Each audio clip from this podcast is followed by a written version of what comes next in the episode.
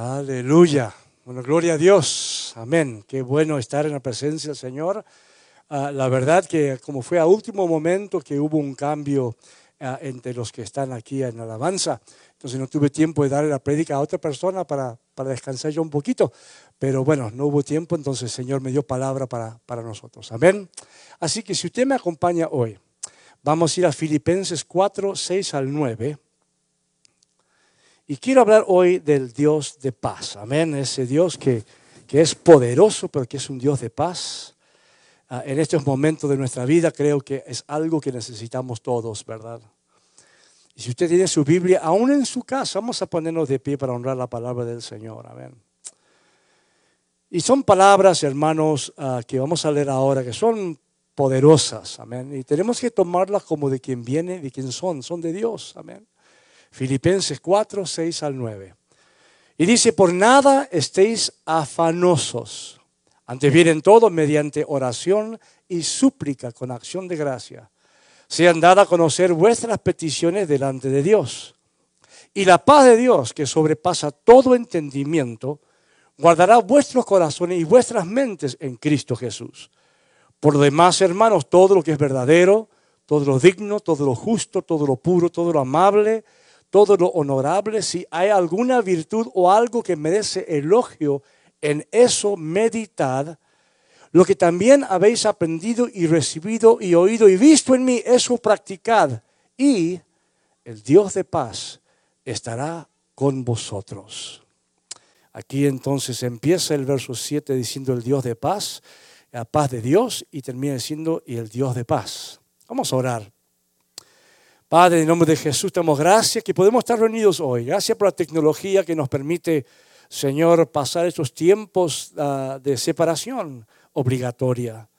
Gracias que podemos encontrarnos, que podemos mm, meternos por las cámaras adentro de los hogares, Señor, y traer tu mensaje. Un mensaje que hoy en día hace falta.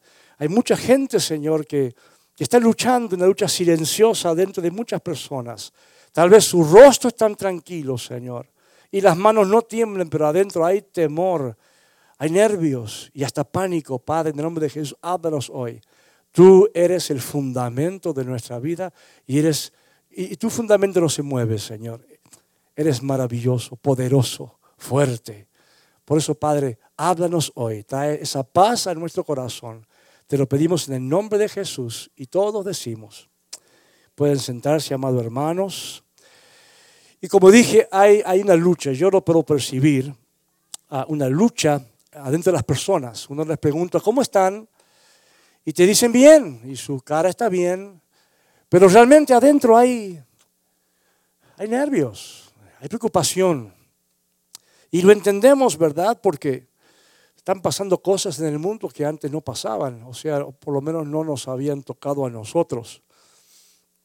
Ahí estaba leyendo que nosotros, eh, muchos de nosotros no hemos estado en guerras, no hemos estado en, batallas físicas. Estaba leyendo que alguien que nació en el 1900 ah, tuvo muchos conflictos en su vida. Ah, fue la Primera Guerra Mundial eh, en el año 1914. Hubieron 22 millones de muertos en esa guerra en cuatro años. Después de un tiempo hubo una Segunda Guerra Mundial donde había 55 millones de muertos. Y antes que eso, una pandemia en España, 50 millones de muertos. Y después esa misma persona que nació en 1900 vio la guerra de, de, Corea, vio la de Vietnam, amén. O sea que vio guerra tras guerra, situación tras situación. Y en muchos casos hay gente que, estuvo en la Segunda Guerra Mundial y también tuvieron que pelear en, en Corea y en muchos sus hijos fueron a Vietnam. Muchos de nosotros no sabemos lo que es eso. Entonces estas cosas nos parecen tan graves y tan terribles, ¿verdad? Y lo que pasa es que eh, se les ha robado la paz, se les fue la paz, porque a veces nos, separamos un poco del Señor. No, empezamos a vivir nuestra vida a nuestra manera y salimos de la influencia de paz de Él. Pues la paz es importante porque la paz, hermano, nos permite descansar. La paz nos permite dormir bien, nos permite disfrutar la familia y las amistades. Y la falta de paz usualmente termina en algún tipo de depresión o ansiedad y, muchas veces enojo con Dios. Por eso, por eso hemos leído Filipenses 4, 6 al 9. Estos versos ponen a prueba nuestra fe y nuestra confianza en Dios. Amén. Porque la presencia de ansiedad y depresión es señal de que realmente no está presente el Espíritu Santo. Bueno, corrijo, no es que no esté, está, pero no se le está escuchando. Eh, parece que no estuviera porque no se le obedece. El Espíritu Santo no se va, está en una persona, pero muchas veces ah, se le está ignorando. Y en todo momento el Espíritu Santo, una de sus funciones maravillosas es recordarnos todo lo que el Señor Jesús nos dijo. Y el Señor Jesús nos dijo, nunca nos dijo que nos pusiéramos nerviosos, que nos preocupáramos, que estuviéramos afanosos, al contrario. Nos dijo que no, no nos preocupáramos por nada, dice la palabra. Pues el Espíritu Santo está redarguyéndonos, nos está diciendo, ¿para qué estás nervioso? A cada día su propio mal, no te preocupes de mañana. Por eso digo que estas, estos versos nos ponen en prueba nuestra fe, a ver cómo está nuestra confianza. Por nada estéis afanosos, dice. Está bastante claro, ¿verdad? Porque nada, ¿qué significa nada? Nada significa nada. Y parece increíble que nos dijera eso el Señor, ¿verdad? Nada. No importa qué, gravedad tiene, no nos preocupemos. Dios no nos ha mandado a, una prueba que no podamos nosotros aguantar. No nos ha dado algo que hacer que no podamos cumplir, porque si no, Él sería injusto y Él no es injusto, Él es justo. Él nunca nos pide que llevemos algo que, que no podemos llevar, traer algo que no podemos traer aguantar el peso de algo que, no podamos aguantar. Y hay gente en el mundo que a mí me ha tocado también. De repente pasan cosas en nuestra vida y decimos, no, no, no voy a poder. Y, miramos el futuro y decimos, este va a ser el fin, yo no puedo. Y después, años después, nos acordamos de esa palabra y miramos atrás y, y ya quedó atrás esa situación. Ya pasó. Cuando pensamos que no la pasamos, la pasamos lo más bien. Y a veces ni nos acordamos la presencia del Espíritu Santo morando en, nosotros, hermano. Por eso podemos vivir por fe. Quisiera que tú pensaras un momentito eso. Dice la palabra que no vivimos por lo que vemos, vivimos por fe.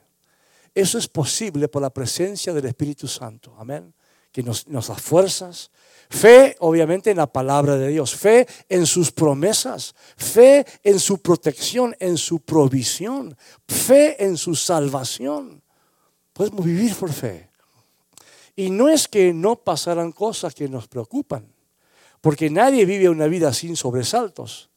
Si hay alguien que, que nunca ha tenido sobresaltos o problemas o situaciones difíciles, bueno, wow, no sé quién será, ¿verdad? Todos pasamos por eso, todos los tenemos, accidentes, enfermedades, dolor, todos. Pero, pero la vida del justo, la senda del justo es llevarnos inmediatamente lo que hemos leído aquí. Por eso dice, por nada estéis afanosos, antes vienen todo. Cualquier cosa que nos pone nervioso, cualquier cosa que nos hace afanar, que nos hace ah, poner preocupado, dice, llevémoslo mediante oración y súplica con acción de gracia a darlo a conocer a nuestro Señor. Inmediatamente, no importa el tamaño de eso. Lo, transformamos en una petición. Tenemos un problema, lo transformamos en una petición y lo ponemos a los pies del Señor. Señor, tengo este, esta realidad, tengo este problema, tengo este dolor, tengo esta enfermedad, tengo esta situación. Inmediatamente dice la palabra que tenemos que llevarlo. Dice que hay en 1 Pedro 5, 6 y 7 porque Dios está mirando cómo nosotros resolvemos nuestros conflictos. Humillaos pues, 1 Pedro 5, 6 y 7. Humillaos pues bajo la poderosa mano de Dios para que Él os exalte a su debido tiempo. Escuche esto, echando toda vuestra ansiedad sobre Él, porque Él tiene cuidado de nosotros. Pues el Señor está mirando cómo nosotros resolvemos nuestros conflictos. ¿Cómo resolvemos nuestros nervios, nuestras preocupaciones? Porque el orgullo nos lleva a cargar a nosotros mismos con nuestros problemas, dolores, situaciones. Ese es el orgullo. Tratar de resolverlos nosotros. Ah, esto puedo hacerlo yo. Esto lo resuelvo yo. No me hace, Señor, estás cansado de tanto pedirle yo al Señor. Pero no, el Señor dice que llevemos no estemos ansiosos por nada, no importa que sea algo pequeño, algo mediano, algo grande. Lo que el Señor quiere es que corramos a Él, porque de esa manera es un padre que puede tratar con sus hijos e hijas. Eh, lo que vemos y lo que yo siempre veo es que si tratamos nosotros de resolver nuestros conflictos y nuestros problemas, eso es orgullo. El Señor dice, corramos. Dice, humillaos bajo la poderosa mano, echando toda vuestra ansiedad, porque Él tiene cuidado de nosotros. Mire, cuando tenemos niños pequeños, ¿a, qué padre no le gusta cuando el hijo se cae y corre a uno? Es, es un gozo. Es un gozo poder tratarlo. Es un gozo darle un consejo. Es, da alegría al corazón cuando podamos nosotros a nuestros hijos tratarlos, alegrar su vida, darle un buen consejo. ¿Cuánto más Dios, hermanos? Amén. Ahí en Juan 14, 1 dice, no se turbe vuestro corazón. Creer en Dios, creer también en mí. O sea que el Señor no, ni siquiera quiere que se turbe nuestro corazón. Mire, qué tremendo, ¿verdad?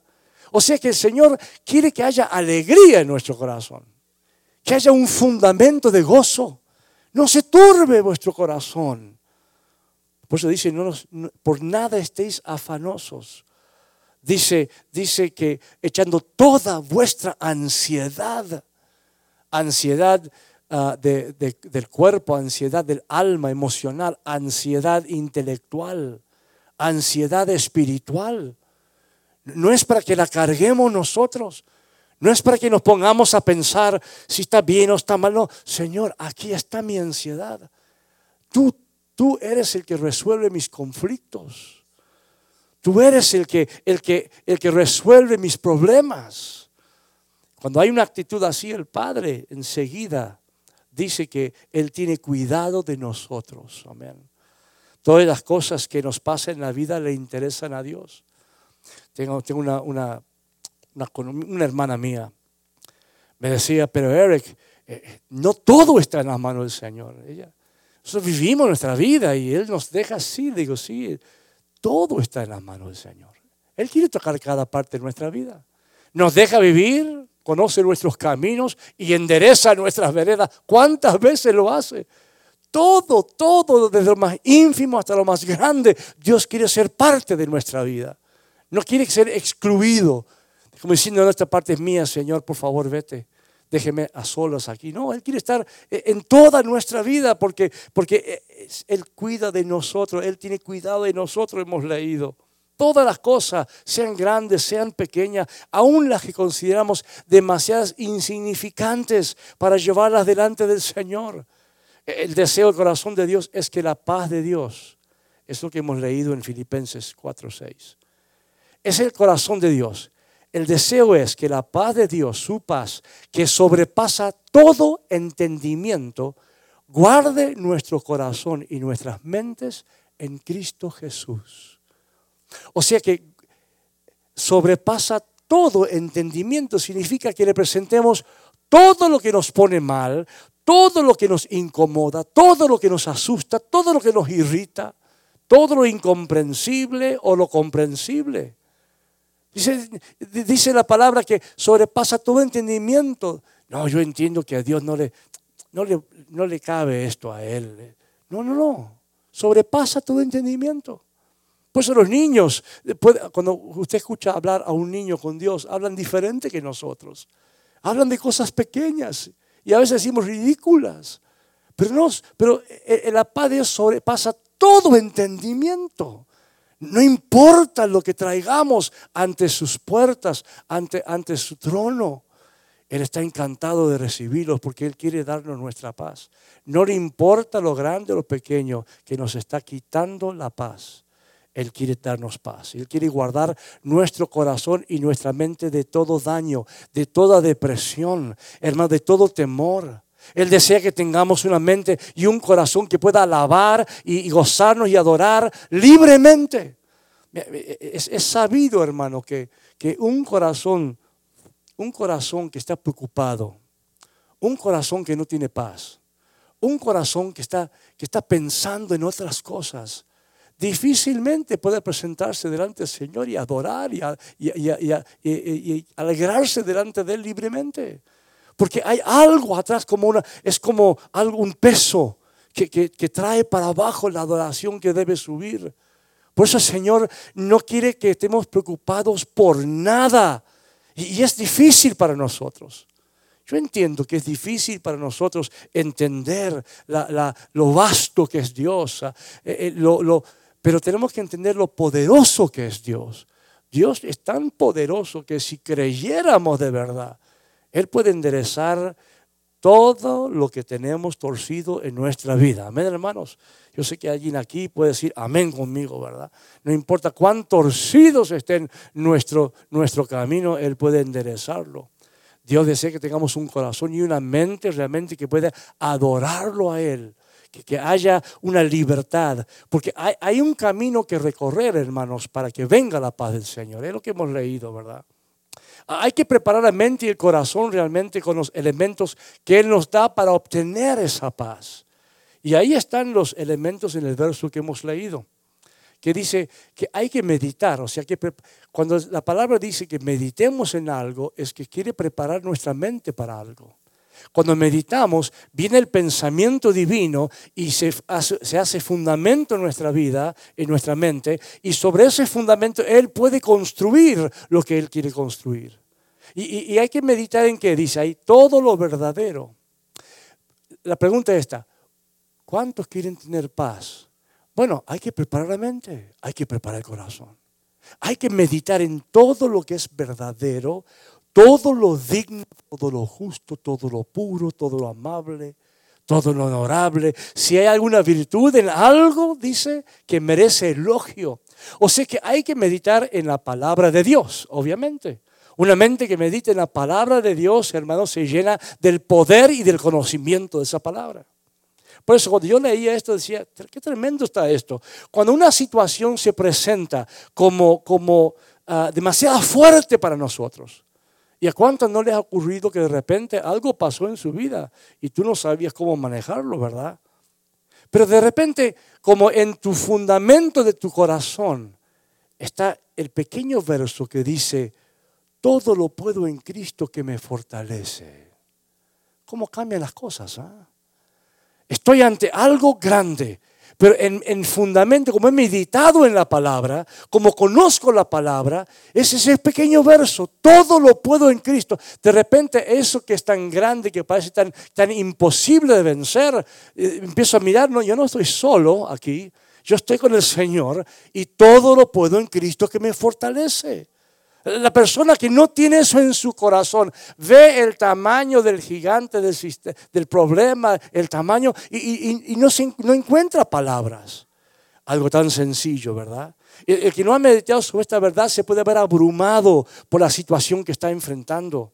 Eh, piensa que no puede, que no tiene fuerza, piensa que no le alcanzan sus conocimientos. Pero el que ha meditado en la palabra sabe que no está solo. ¿Cuántos saben aquí que no están solos? Todos porque hemos meditado en la palabra. Y cuando llega el momento de, enfrentar, de confrontar algo, esa palabra nos trae paz. Porque digo, ya, un momento, yo no estoy solo. La persona que se encuentra en, una situación ah, ah, sin aparente salida, pues ha, pero, pero ha meditado en la palabra, se acuerda de Salmos 46, 1 al 3, si me quiere acompañar. Imagínese una persona que, está sin trabajo de repente, o, de repente está abandonado. Dios es nuestro refugio y fortaleza, nuestro pronto auxilio en las tribulaciones. Por tanto, no temeremos aunque la tierra sufra cambios y aunque los montes se delicen al fondo de los mares, aunque bramen y se agiten sus aguas, aunque tiemblen los montes con creciente enojo. Escucha, hermano, algunos viene esta situación del, coronavirus, Dios lo, lo, quite para siempre, ¿verdad? Está en una situación difícil, no sabe qué hacer, pero empieza a meditar, empieza a recordar la palabra. Dice, pero momento, pero Dios es mi refugio y mi fortaleza. Él es mi auxilio. Usted quiere paz, ¿Ve? por eso meditar en la palabra automáticamente nos trae paz. Es así como Dios envía su paz porque su palabra es verdad. Fue verdad cuando se escribió, fue verdad después que se escribió y será verdad después que nos vayamos nosotros. Dios es inmutable, Dios no cambia. Lo que dijo ayer es hoy y será mañana. Por eso dice, y fíjese lo que dice este verso, no temamos aunque la tierra sufra cambios. ¿Cuántos creen que en un futuro no muy lejano la tierra va a sufrir cambios, hermano? Va, a venir una tribulación donde los montes se van a deslizar al mar, islas van a desaparecer. Pero ¿qué dice? Dios es nuestro refugio. No me hace falta tierra, ni isla, ni mar. Me hace falta Dios. Amén, hermano. Dice, aunque los montes tiemblen con creciente enojo. Hay, momentos de verdadero peligro en nuestra vida, seguramente, pero el que ha meditado sobre la palabra de Dios puede declarar Proverbios 18:10, si usted me acompaña. Dice, el nombre del Señor es torre fuerte. A ella corre el justo y está salvo. Yo no sé usted, yo creo esta palabra. Yo creo que esa palabra es para ayer, para hoy y será para mañana. No importa la situación, eso está en mi corazón. Si está en tu corazón, si has meditado, trae paz, trae paz. Podemos ver una situación difícil, podemos ver que las cosas están difíciles, pero dice que Él es torre fuerte. Y en mi mente espiritual veo una torre poderosa que nadie puede voltear. Y ahí está el Señor. Y me dice, ven, yo corro esa torre. Y ahí hay paz para la vida de uno. El que no tiene eso, hermano, ¿a dónde corre? Cuando empiecen los montes a deslizarse hacia los mares, ¿qué van a pensar? ¿Qué van a hacer? No tienen, no tienen un lugar de paz. No tienen dónde correr. Pero gloria a Dios que tenemos nosotros el Espíritu que nos explica esto. Dice que Él, hay Proverbios 3, 5 y 6, imagínese, cuando has usado toda tu sabiduría y todos tus conocimientos personales y te ves sin salida y te das cuenta que ya no puedes. Proverbios 3, 5 y 6 dice, confía en el Señor con todo tu corazón y no te apoyes en tu propio entendimiento. Reconócelo en todos tus caminos y Él enderezará tus sendas. No dice ahí que, primero te va a, te va a arreglar, te va a, hablar, te va a poner en la cárcel un tiempo. no, no. Ahí dice que no importa cómo están tus veredas. Si vienes a Él, Él las va a enderezar. E, Él las va a hacer correctas. Venimos súper torcidos a veces. Y el Señor, hermano, no nos castiga simplemente nos endereza. Ahí dice, si confiamos con todo nuestro corazón, que no nos apoyamos, como decía al principio, hay un conflicto, hay que llevarlo a los pies del Señor inmediatamente. No es cuestión de nosotros querer arreglarlo con nuestro entendimiento, porque dice que no nos apoyemos en Él, sino que en Él, reconocerle en todos sus caminos. Y la paz de Dios nos llega practicando como hemos leído, lo que hemos aprendido, si usted me acompaña ahí al, al verso principal, usted va a notar el verso 9, dice, lo que también habéis aprendido y recibido y oído y visto en mí, eso practicad. O sea que es la última parte del verso principal, amén. La, paz de Dios nos llega cuando nosotros hacemos estas cosas. O sea que la paz de Dios va creciendo en nosotros. No, se va haciendo presente a través, hermano, del tiempo de relación que tenemos con Cristo y el Espíritu Santo. No es que de repente la paz viene y, hay paz. No, no, es un crecimiento. La confianza en Él y su palabra se va haciendo más fuerte a través de las experiencias. Nos muestra su amor y su poder y poco a poco nos vamos fortaleciendo es que la palabra tiene que entrar en nosotros. La palabra tiene que establecer sus fundamentos. La palabra la conocemos y vamos practicándola, por eso hay que practicarla. Pocos pueden decir que ya no se preocupan de nada. Amén. Tal vez hay alguien en el mundo así, yo todavía no he llegado. A veces me preocupo, a veces tardo un tiempo en, calmarme. Pero la palabra nos muestra el camino. y realmente a cada uno la camina a su propio paso. No todos vamos juntos, algunos van bien adelante, otros vamos atrás. Dios no pide pasos agigantados tampoco. No hay que, no hay que ah, hacerse problemas si, si, si nos preocupamos todavía. Porque este es un aprendizaje. Esto es a través de experiencias, es a través de fundamentos. Dios no espera ni demanda progresos apurados. No dice ya tiene que estar listo. No, no, tranquilo. Pero si deseas paz, medita en su palabra lo más que puedas. Amén. Si, realmente, eh, si quieres paz, aprende lo que más puedas. Si quieres paz, recibe lo que más puedas. Si quieres, hermano, ah, ah, si, si quieres paz, oye lo más que puedas. Estemos cerca de la palabra de Dios lo más que podamos, porque ese es el fundamento, el conocimiento que nos trae paz y gozo al corazón. Por eso dice, practicad.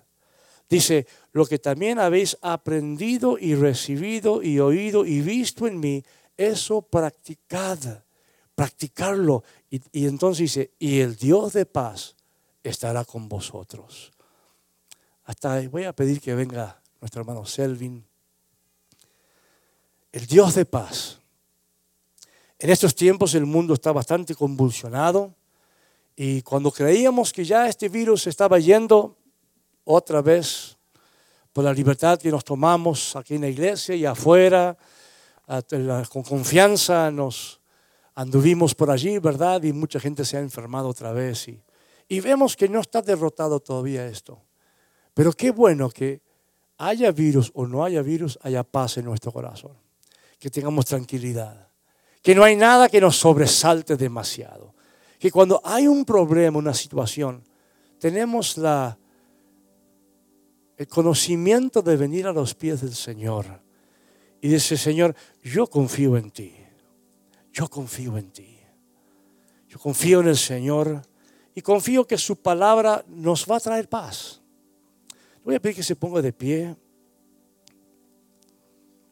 Creo con todo mi corazón que el Señor quiere lo que dice, que por nada estés afanosos.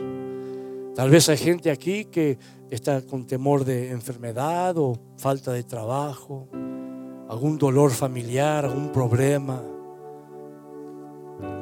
Pero como leímos al principio, tenemos ese tesoro de fe y de conocimiento en estos vasos de barro para que la extraordinaria grandeza del poder sea de Dios y no de nosotros. Afligidos en todo, dice, pero no agobiados. Perplejos, pero no desesperados. Perseguidos, pero no abandonados. Derribados, pero no destruidos. Así es la vida del creyente.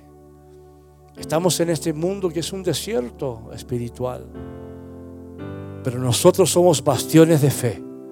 Somos luz en la oscuridad. Y nosotros tenemos que tener paz porque nuestra paz le va a hablar al corazón de los otros. Y van a decir, ¿por qué tú estás así? Es que yo tengo confianza en mi Dios. No importa lo que suceda, Él está conmigo. Él es torre fuerte. Yo puedo correr a Él. ¿Por qué no estás desesperado? No, de ninguna manera. Porque mi Dios está conmigo. Ah, Padre, en nombre de Jesús, gracias, Señor. Tú quieres traer alivio a nuestros corazones. Quieres traer un fundamento poderoso, Señor. Que no nos desviemos, que no nos caigamos, que no permitamos, Señor, que los nervios de cualquier situación nos quiten el deseo de alabar tu santo nombre. Pues doy gracias por tu palabra. Y bendigo a mis hermanos que están aquí. Y bendigo a mis hermanos que están en su casa. Damos gracias a ti, Señor porque tú eres nuestra paz. Jesús, tú eres mi paz. Mi paz os dejo, mi paz os doy, dice la palabra. Y la recibimos, Señor, y la practicamos.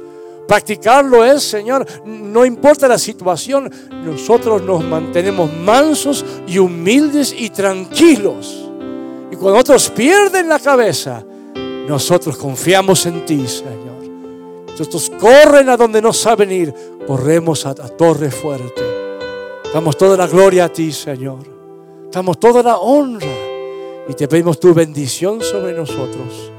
En el nombre de Jesús. Y todos decimos, amén. Un aplauso al Señor. Aleluya.